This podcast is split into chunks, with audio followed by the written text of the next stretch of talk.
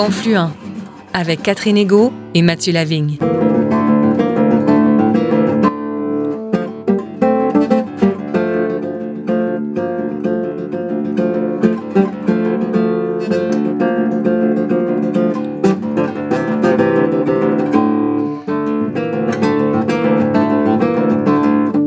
Bonjour à toutes et à tous, ici Mathieu Lavigne au micro. Merci d'être là pour un autre épisode de Confluent, votre émission qui donne la parole au premier peuple et à leurs alliés. C'est un plaisir que d'être avec vous pour les 30 prochaines minutes. J'ai le bonheur de retrouver ma collègue Catherine Ego. Bonjour Catherine. Bonjour Mathieu. Alors cette semaine à Confluent, on reçoit Emmanuel Dufour. Euh, Catherine, peut-être nous présenter un peu plus en détail notre invité. Avec plaisir Mathieu. Détentrice d'une maîtrise en anthropologie et d'un doctorat en éducation par les arts qui croise sécurisation culturelle et bande dessinée. Emmanuelle Dufour est dessinatrice et conseillère pédagogique équité, diversité et inclusion au Collège à En avril 2021, elle faisait paraître chez Éco-Société le livre C'est le Québec qui est né dans mon pays, sa première bande dessinée solo en grand format. Emmanuel Dufour nous offre dans cette bande dessinée un ouvrage autobiographique et collaboratif, concrétisé dans le cadre de son projet doctoral. Au fil des pages, Emmanuel Dufour nous partage des extraits d'entretiens et de témoignages qu'elle a récoltés auprès d'une cinquantaine de personnes sur plusieurs années. Inuit, Innu, Kanyenkeaga, Wendat, Abenaki et Québécois y livrent ainsi leur version de l'histoire. Dans cette bande dessinée, Emmanuel Dufour donne notamment la parole à des figures bien connues comme Stanley Volant, Michel Odette, Mélissa Molène Dupuis, Jacques Curtness, Hélène Gabriel et Prudence Hannes. Écoutons donc l'anthropologue et dessinatrice Emmanuelle Dufour, interviewée ici par Mathieu Lavigne.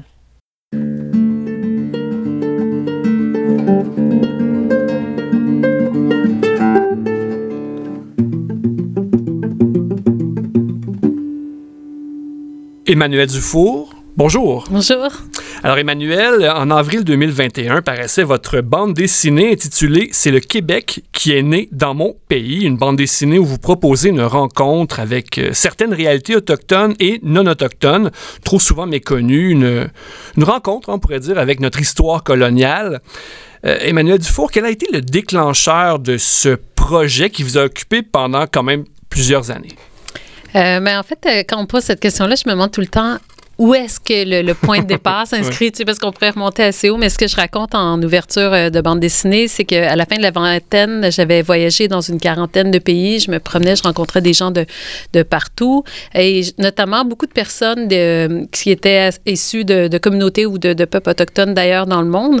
Euh, puis on posait souvent la question, les gens voulaient savoir qu'est-ce qu'il en était des, des, Premières Nations de chez nous. Puis je me rendais compte que j'avais vraiment aucune connaissance en la matière. Puis une anecdote qui m'avait particulièrement marqué, c'est euh, alors que j'habitais dans une famille maori, il y avait une petite fille le matin qui me réveillait, Little Kilmi, euh, qui voulait en savoir plus sur les, les, les, euh, les, enfants de chez nous, les enfants des Premières Nations de chez nous. Mhm. Donc, elle voulait savoir est-ce qu'ils jouent au poi, est-ce qu'ils est vont à la maroille, à la Maison Longue, est-ce est-ce que est-ce qu'ils écoutent la Maori Television, c'est les télévisions spécialisées. Puis là, ben, je me rappelle m'être réveillée, puis c'est vraiment ce que j'illustre dans, dans, dans, en ouverture de livre, là, avec l'esprit complètement vide, puis les seules choses que je voyais, c'est le genre tableau euh, Inou, euh, euh, pas, pardon, Algonquin, Algonquin, Iroquois, ah nomade, sédentaire.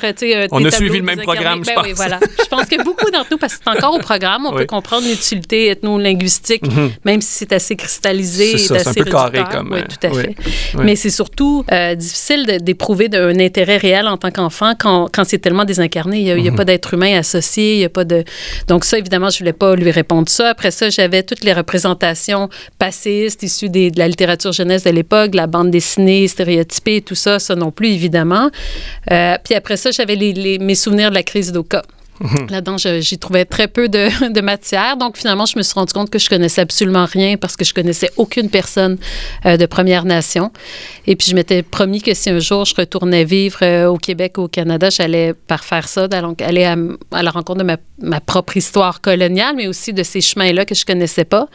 Et c'est ce que j'ai fait. Donc, c'est un peu le récit encore là de, de, de la bande dessinée. Et à l'issue de ces années-là, finalement, de travail auprès des Premières Nations, d'amitié, de relations, puis tout ça, j'avais envie envie, moi, ça m'avait tellement transformé en tant que personne, puis dans ma vision des choses, que j'avais envie euh, d'ouvrir cette histoire-là à plus large. Tu sais. Donc, pas seulement euh, raconter euh, la, la les importances, par exemple, de la sécurisation culturelle autochtone à ceux qui vont lire mon mémoire ou un texte scientifique, c'est-à-dire très peu de personnes. Mmh, oui, oui, oui. fait que, donc, j'avais envie que mon père, ma mère, les, les, les enseignants, finalement, tous ceux qui avaient envie de, d'y accéder qui puissent le faire.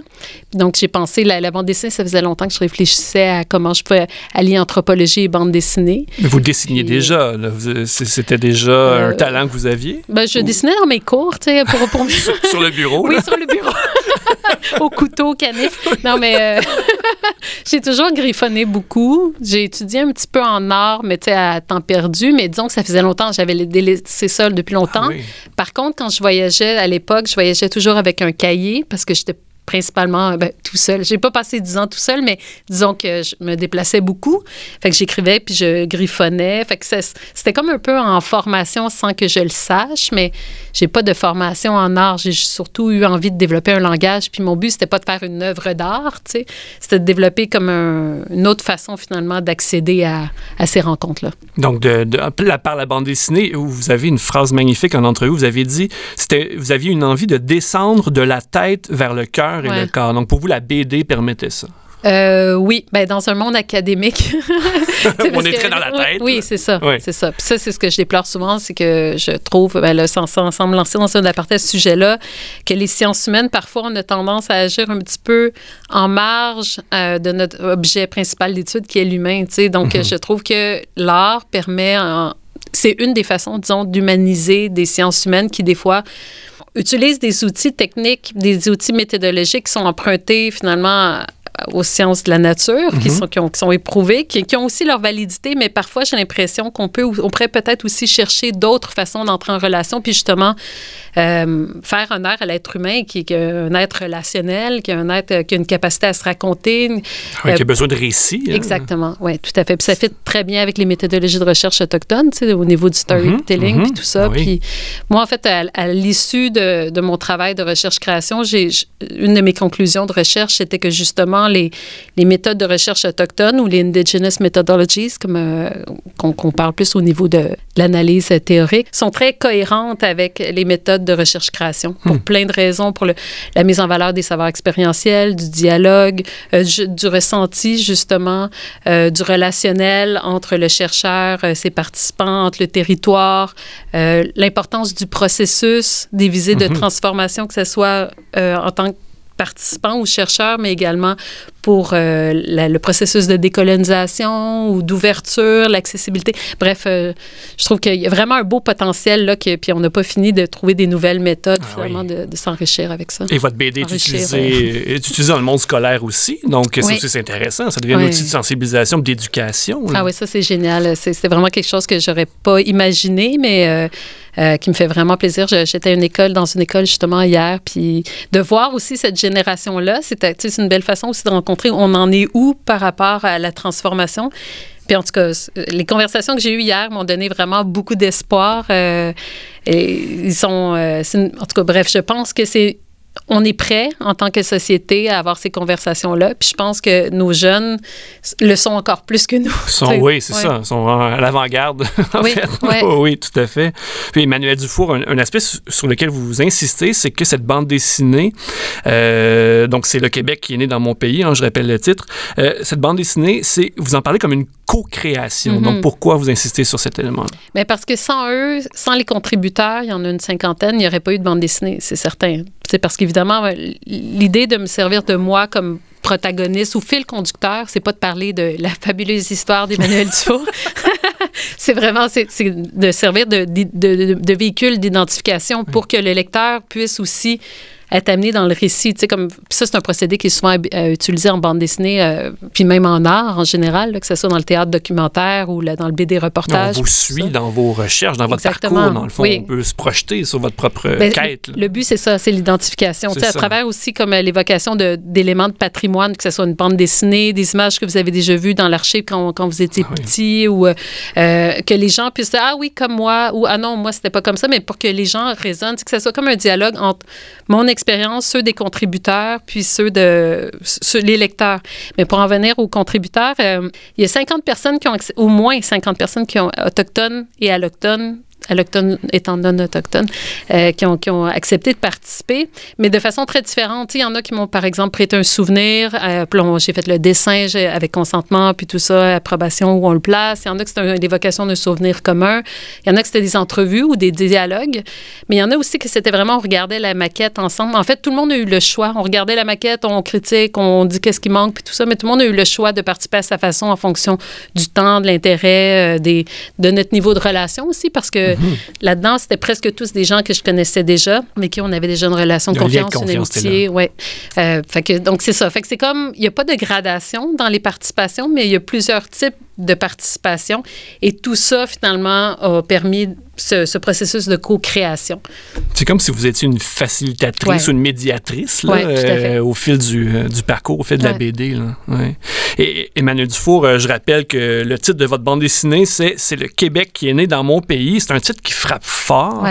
c'est le Québec qui est né dans mon pays. Moi, en tout cas, ça m'a, ça m'a bouleversé. D'où il vient ce, titre-là? parce qu'il émerge, hein, dans le fond, au fil de vos, de vos rencontres. Oui, bien ça, en fait, c'est un titre, c'est une citation, il y a des guillemets au titre de, de, mon amie Anna Mapache, que j'aime beaucoup et qui n'est pas peu fière de son titre aussi. Dans, dans, la BD, c'est qu'elle dit en Anishinaabe. Euh, elle a sa bulle, puis est écrit la même phrase, mais en Anishinaabe. Mhm. Puis euh, c'est dans un des témoignages. Mais en fait, c'est qu'elle me racontait que souvent, elle me contait une anecdote, mais qui lui arrivait souvent. Les gens essayent de deviner d'où elle vient. Donc, ils essayent, ils nomment tous les pays du monde entier en le regardant, en se disant, ben, tu dois avoir des origines d'ailleurs, tu sais. Puis les nomment mexicains, arabes. J'ai même pas la, liste, là, mais elle les nommait finalement tous les pays du monde avant de penser que peut-être qu'elle vient du territoire, tu sais. Fait que, puis quand elle dit non, les gens disent, OK, mais t'es québécoise. Puis elle dit, non, non. Puis elle dit, mais, OK, mais j'entends ton accent, tu viens du Québec. Puis elle dit, mais non, je vais te le dire, là, c'est pas moi qui viens du Québec, c'est le Québec qui est né dans mon pays. Fait que j'avais trouvé ça tellement fort quand m'avait comme raconté cette histoire-là. puissante. Ben, exactement. Fait j'étais comme, puis elle me disait que de plus en plus, elle la répétait. Fait qu'on a eu à choisir un titre au, moment de l'édition. Donc, c'est pas le titre de, de, la formule doctorat. Non, exactement. Ah Mais ça l'est devenu. puis tout le, monde, tout le monde accroche sur ce titre-là parce que ça dit beaucoup. Puis le fait qu'elle utilise le mot pays, même si c'est pas une notion qui était comme traditionnellement, mm-hmm. la, la, notion de propriété de territoire ou d'occupation de territoire est très différente au niveau des cultures autochtones. Ça reprend notre vocabulaire aussi nationaliste qui fait qu'on est capable de comprendre de quoi qu'elle parle. Donc, euh, non, c'est vraiment une belle réussite. Euh, ah oui, c'est efficace. Pédagogiquement, c'est puissant. Oui, ça dit ce que ça dit. Exactement. Puis dans votre bande dessinée, Emmanuel, hein, on, comprend euh, que le déclic, que, votre mise en route, si on peut dire, ben, épuise dans une certaine honte face à notre méconnaissance collective, face à notre histoire coloniale mal assumée. Je pense que c'est une honte que plusieurs personnes peuvent ressentir. Euh, en même temps, cette honte-là, ce sentiment de culpabilité-là, ben, il peut quand même être contre-productif. Dans le fond, ce que vous vous dites, c'est qu'il ne faut pas rester non plus dans ce sentiment-là. Mhm. oui, c'est ça. Le but, c'est pas d'encourager la honte, euh, pas du tout. Mais, mais c'est de ne pas faire comme si elle n'existait pas. Comme, comme, comme tu dis, on est beaucoup à l'avoir ressenti ou à la ressentir. Puis à, travers les, les, cinq années de création, ben, beaucoup de personnes allochtones ou québécois m'en parlaient de cette honte-là, surtout la honte de ne pas connaître. Mhm. Fait que je me disais, ben tant qu'à le ressentir, on va en parler, puis on va en parler avec des personnes autochtones et allochtones. Ce, ce, malaise, cette honte coloniale-là, elle doit être déconstruite pour passer à autre chose. L'idée, c'est pas de se vautrer là-dedans. Puis je pense que en identifiant les mécanismes qui sont à la base de cette méconnaissance-là, que ce soit au niveau du système d'éducation, de la représentation médiatique ou même euh, toutes les décisions politiques ou les systèmes politiques, je pense que les gens sont capables un petit peu de se responsabiliser sans ressentir une honte individuelle. Donc, le mmh. poids est pas sur les épaules d'une personne, mais par contre, on peut voir, ça nous donne des indices au niveau des mécanismes, comment on peut transformer ce système colonial-là, comment on peut participer au processus de décolonisation. Fait que c'est plus dans une perspective d'empowerment. Ça, ça, répond, je pense, à une demande qui, est formulée de plus en plus par des, des, membres des premiers peuples, c'est que nous-mêmes, on prenne en charge notre propre éducation, notre propre processus de, ben, de, décolonisation personnelle, plutôt que de toujours demander à une personne autochtone qui, qui, est présente, ben, OK, toi, explique-nous euh, l'histoire des peuples autochtones. Oui, tout à fait. Puis je pense que de nos jours, il y a tellement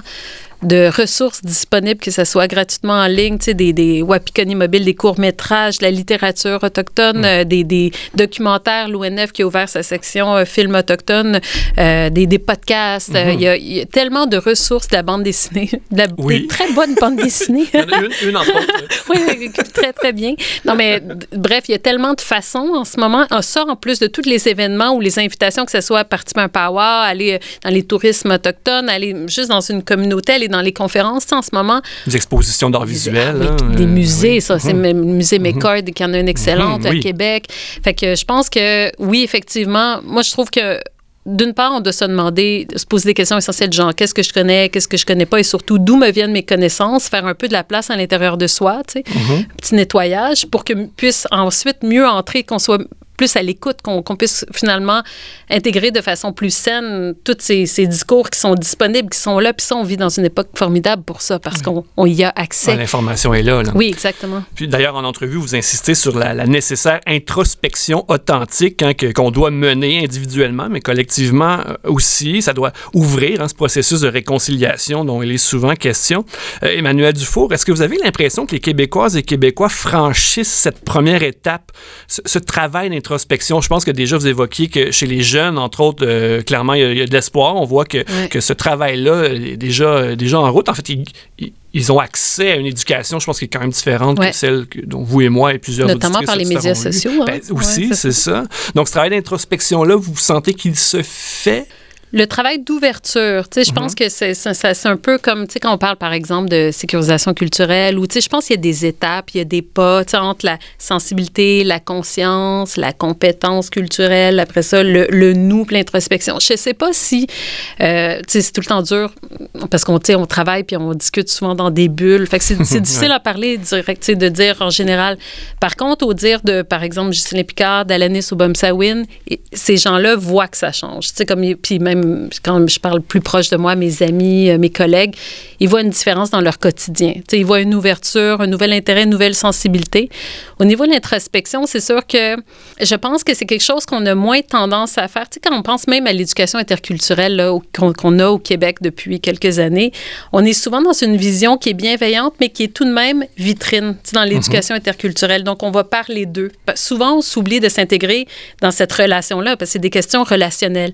Ça, je pense que c'est encore quelque chose qu'on a beaucoup de travail à faire. Mais de toute façon, dans le processus décolonial, il y a beaucoup, beaucoup de travail à faire. Mais je veux dire, moi, ce que je me réjouis, ce que je vois, c'est qu'il y a une sensibilité, une écoute et un intérêt vraiment plus important ou renouvelé ou nouveau maintenant. Les gens, je pense que l'actualité, euh, la triste actualité des dernières années a aussi aidé à à créer des fissures, peut-être oui. dans notre, notre, récit ou notre compréhension, mm -hmm. euh, notre récit colonial, puis même dans notre positionnement au niveau de notre identité en tant que Québécois. Tout à fait. On a été choqués, on a, on a eu de la peine, on a été touchés, puis là, mmh. maintenant, s'ouvre le dialogue. Mais on, est juste au début, mais c'est super. En tout cas, personnellement, je trouve ça très encourageant. La route est encore longue, mais on avance, je mmh, pense. Mmh. Une chose qui me frappe, bon, parce que parfois, ça peut être perçu de l'extérieur comme quelque chose de lourd en décolonisation. Ouais. Bon. mais en même temps, euh, quand je vous écoute, quand j'écoute votre collègue Julie Gauthier aussi, uh -huh. d'ailleurs, quand j'écoute euh, des intervenants euh, autochtones, euh, par, par, par, exemple, Natacha Canapé-Fontaine, la place de l'humour, elle est là. là. Oui, tout à fait. C'est pas, pas drabe, c'est pas lourd. Ça, ça, la place de l'humour, l'autodérision aussi, Tellement. très, très présente. Ouais. Je trouve ça intéressant. Donc, je juste rassurer les auditrices et auditeurs que c'est pas, on n'est pas obligé de, de, de, se morfondre. C'est pas ça. Ça, peut, ça peut se faire aussi dans le, dans, dans c'est ça, avec l'humour et l'autodérision. Tout à fait. Mais puis ça, moi, c'est une des choses que dans les, la dizaine d'années que je viens de passer à travailler puis à côtoyer beaucoup de personnes autochtones, c'est quelque chose qui a été très renforcé, le côté humour, l'humour comme, comme une arme de guérison aussi, -hmm. une arme de résilience. Mais là, même, ça a l'air encore lourd, mais non. Tu sais, je pense que effectivement, l'idée, c'est pas de se ah, tu sais, c'est pas, pas de la, c'est, je pense qu'une place pour un temps pour toute chose aussi, oui, un oui, temps que, oui. que l'humour s'y prête moins. Mais euh, effectivement, c'est juste le projet, ce projet-là qui traite quand même de sujets de. On, on parle de racisme, on parle de, de, de, de, sujets difficiles, mais ça a été tellement une expérience lumineuse et, qui m'a apporté beaucoup personnellement, travailler sur ce projet-là. Euh, ça a été comme une célébration de ces amitiés-là, de ces relations-là. Puis je pense que c'est quand même. Moi, j'y vois beaucoup d'espoir. Mon travail est, est, est assez. Euh, assez euh, encourageant. Donc, mhm. effectivement, je pense que toute cette dimension-là, puis c'est bien que tu le nommes parce qu'effectivement, il ne faut pas penser que s'intéresser à ces questions-là, c'est euh, passer ses journées dans la souffrance, le repentir, avoir... Puis c'est ce qui un petit peu, parfois, est mal compris. Puis je pense que c'est pour ça aussi qu'on ne doit pas euh, encourager la culpabilité à plus finir parce que ça, c'est porteur d'une sorte de repli. Tu sais, les gens sont comme Ah, je suis tannée de me sentir mal, j'ai pas le goût. Ah, ça, va nous figer. En Exactement. C'est pas ça qui nous est demandé du tout. C'est ça. Comme... C'est ça. Et euh, depuis 2011, hein, Emmanuel Dufault, vous, vous, avez travaillé comme coordonnatrice, chargée de projets euh, auxiliaires et, puis professionnelle de recherche et consultante pour différents projets associés à cette notion qu'on entend davantage, dont on entend, on entend davantage parler, la sécurisation culturelle. Dans ce cas-ci, auprès des Autochtones. Donc, dans votre ouvrage, vous parlez notamment de, de Kiuna, hein, cette mhm. institution collégiale qui propose des, programmes conçus par et pour euh, les Premières Nations. Hein. Euh, c'est un exemple de sécurisation culturelle, dans le fond, ce que fait l'Institut, ah Kiuna. Ah oui, tout à fait. Ben, c'est, un projet qui est vraiment particulier parce que c'est le seul établissement ou projet collégial qui est par et pour. Et, et je dirais, et dans le, à l'intérieur duquel la sécurisation culturelle irrigue toutes les dimensions finalement, mhm. que ce soit au niveau de l'enseignement de ce qui est enseigné, que ce soit au niveau de la formation des professeurs ou les professeurs eux-mêmes, au niveau de la direction qui est autochtone, qui est de Première Nation, que leur installation, que le type d'accompagnement, que le...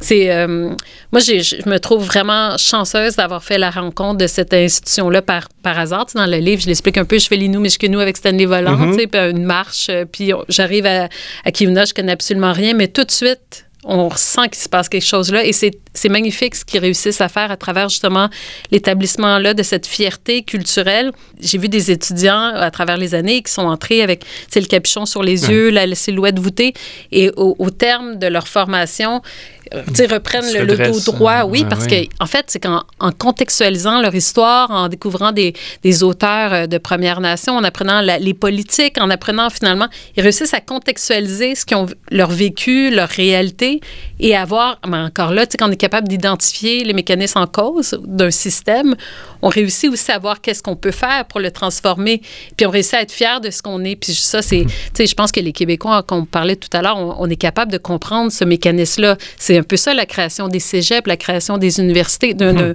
système postsecondaire qui nous ressemble, qui met en valeur notre culture, notre histoire. C'est le parallèle, en fait, que, qu'on qui, qui, qu'on peut établir, puis qui fait toute une différence, finalement. Et là, c'est en plus euh, euh, qui est une couche de plus là, au niveau de, des besoins de guérison, puis de, du génocide, puis tout ça. Donc, non, c'est vraiment une initiative, moi, que, qui, me, qui me fascine, qui me qui m'éblouit. Ils font un travail remarquable et qui, je pense, qui gagnerait à être mieux connu pour être euh, vraiment là financés puis soutenus dans, dans, leur mission. Mhm. Et, d'ailleurs, il euh, faut, faut, le souligner, bon, ce sont des programmes hein, à l'Institut Kiona qui sont, qui sont faits par et pour les Premières Nations, mais les allochtones, hein, les non-autochtones peuvent s'inscrire à ces cours-là. Ça devient un lieu de rencontre aussi intéressant. Tout à fait, oui. Il y a eu quelques diplômés même.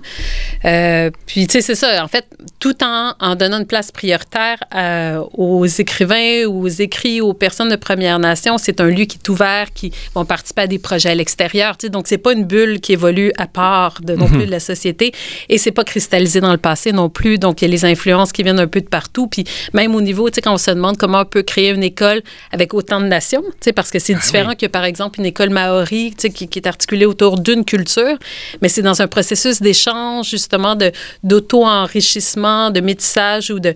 Donc, c'est comme un des étudiants disait, j'ai un peu, c'est un peu comme si j'avais une boîte à outils, puis je, je prends des choses qui peuvent m'être utiles pour me me construire moi comme, comme jeune Inou ou hmm. jeune Wendat. C'est vraiment intéressant le, foisonnement. Puis euh, ça, ça, dans les autres expériences qu'on a eues au Québec à ce niveau-là, on avait le Collège Manitou dans les années 70 qui était basé sur le... Peu de gens le savent, mais il y a eu un cégep Paris pour les Premières Nations à la Macasa, hmm. dans les Hautes-Laurentides, et on en arrivait au même au même résultat, au même mhm. processus, à même, euh, euh, même force ou même fierté. Puis euh, ça crée les nouveaux leaders qu'on connaît aujourd'hui. On apprend dans la bande dessinée justement à quel point ça, a duré deux ou trois ans. Trois ans. trois ans et ça a créé une génération de leaders. Tout à ben, fait. Ben, dont Ghislain Picard. Oui, oui, c'est ça. Et même Lise Bastien qui ah a porté le projet jusqu'à Kiuna, qui a été la ah première. c'est comme une, une, étudiante qui, qui a toujours voulu, qui a toujours cru en ce rêve-là finalement, puis avec l'aide des communautés, de la PNQL, puis des, autres instances qui ont réussi à redonner vie à ce projet-là. Et c'est vraiment, tu l'as bien dit, c'est vraiment la création de nouveaux leaders mm-hmm. autochtones dans ah toutes les faire dans toutes les dimensions, puis dans, partout sur le territoire. Mhm. Emmanuel Dufour, il y, a une, question qui me, qui me turlupine. Je vous la lance et euh, j'ai bien hâte d'entendre ce que vous avez euh, à dire sur ça. Euh, on entend souvent parler de la notion de résilience quand on mhm. parle des Premières Nations. Et de plus en plus, on entend des membres des Premières Nations qui nous disent Ouais, OK, la résilience, c'est vrai, ça fait partie de nos, oui, qualités, mais en même temps, il ne faut pas non plus se fier toujours sur cette résilience-là, au sens où ça peut même devenir, quand le, le, le système en place prend en compte notre résilience, ça empêche des changements, ça peut mm. empêcher des changements. Donc, au niveau politique, ça peut devenir presque cette, cette grande résilience peut devenir presque négative jusqu'à un mm. certain point. Qu'est-ce que vous en pensez? Je sais que c'est un courant qui n'est pas un courant majoritaire. On, va, on peut encore euh, louanger cette, cette, cette résilience-là, mais peut-être des nuances à apporter. Qu'est-ce que vous en pensez? Bien, je pense que c'est toujours une question d'équilibre. C'est mhm. sûr qu'effectivement, si on repose sur leur capacité de résilience infinie, ben, ça fait que, ben, donc, ça va. Puis on, sait que non, ça va pas. Oui, c'est ça. Mhm. Puis moi, j'avais souvent entendu aussi entre résilience et force, parce que la résilience, finalement, c'est une c'est suite à finalement un, un traumatisme ou un, affront ou une souffrance, mais la, la force des Premières Nations vient pas juste de l'imposition, finalement, de, des réalités coloniales. Donc, je pense que tout ça, parce que non plus, on veut pas tomber dans une posture de victimisation si non plus on insiste. Fait que je pense que c'est toujours une question d'équilibre, tu sais, comme mhm. de, de, représentation globale et authentique évidemment, euh, c'est tellement un monde foisonnant. Tu sais, là, on parle de 11 nations autochtones juste au Québec, une cinquantaine de communautés, je sais pas combien de familles là-dedans, combien d'individus à des parcours euh, distincts, puis tout ça. Fait que c'est sûr qu'on peut jamais en arriver à faire un portrait euh, exhaustif. Mhm.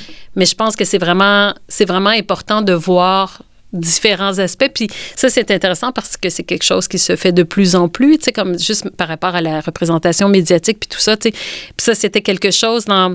Euh, la PNQL avait publié, d'ailleurs, dans la, dernière page de la BD, c'est comme un plan d'action contre le racisme et la discrimination, et on demandait justement une représentation plus positive des Premières Nations pour pas tomber dans la victimisation, puis, puis pas se oublier la gentilité puis la résilience, mais effectivement, on va pas tomber non plus dans un jovialisme qui, qui, je pense que c'est toujours une question d'équilibre. Emmanuel Dufour, vraiment un grand merci pour votre passage en studio. C'était un, bonheur d'échanger avec vous. Merci beaucoup. Merci beaucoup. Merci. C'était donc l'anthropologue et dessinatrice Emmanuelle Dufour, interviewée ici par Mathieu Lavigne. Elle nous parlait notamment de sa bande dessinée intitulée C'est le Québec qui est né dans mon pays, parue l'an dernier chez Éco-Société. Merci à Emmanuel Dufour de cette entrevue. Merci également à Daniel Fortin à la régie. Nous vous rappelons que cette émission est portée par l'organisme Mission Chez Nous. Visitez notre site web au www.missioncheznous.com si vous désirez réécouter le présent épisode ou rattraper les autres épisodes diffusés. Ici Catherine Ego. Ici Mathieu Lavigne. Merci d'avoir été à l'écoute. Nous nous retrouvons la semaine prochaine pour un autre épisode de Confluent. D'ici là, nous vous invitons à rester à l'antenne de Radio VM et de Radio Galilée. À bientôt.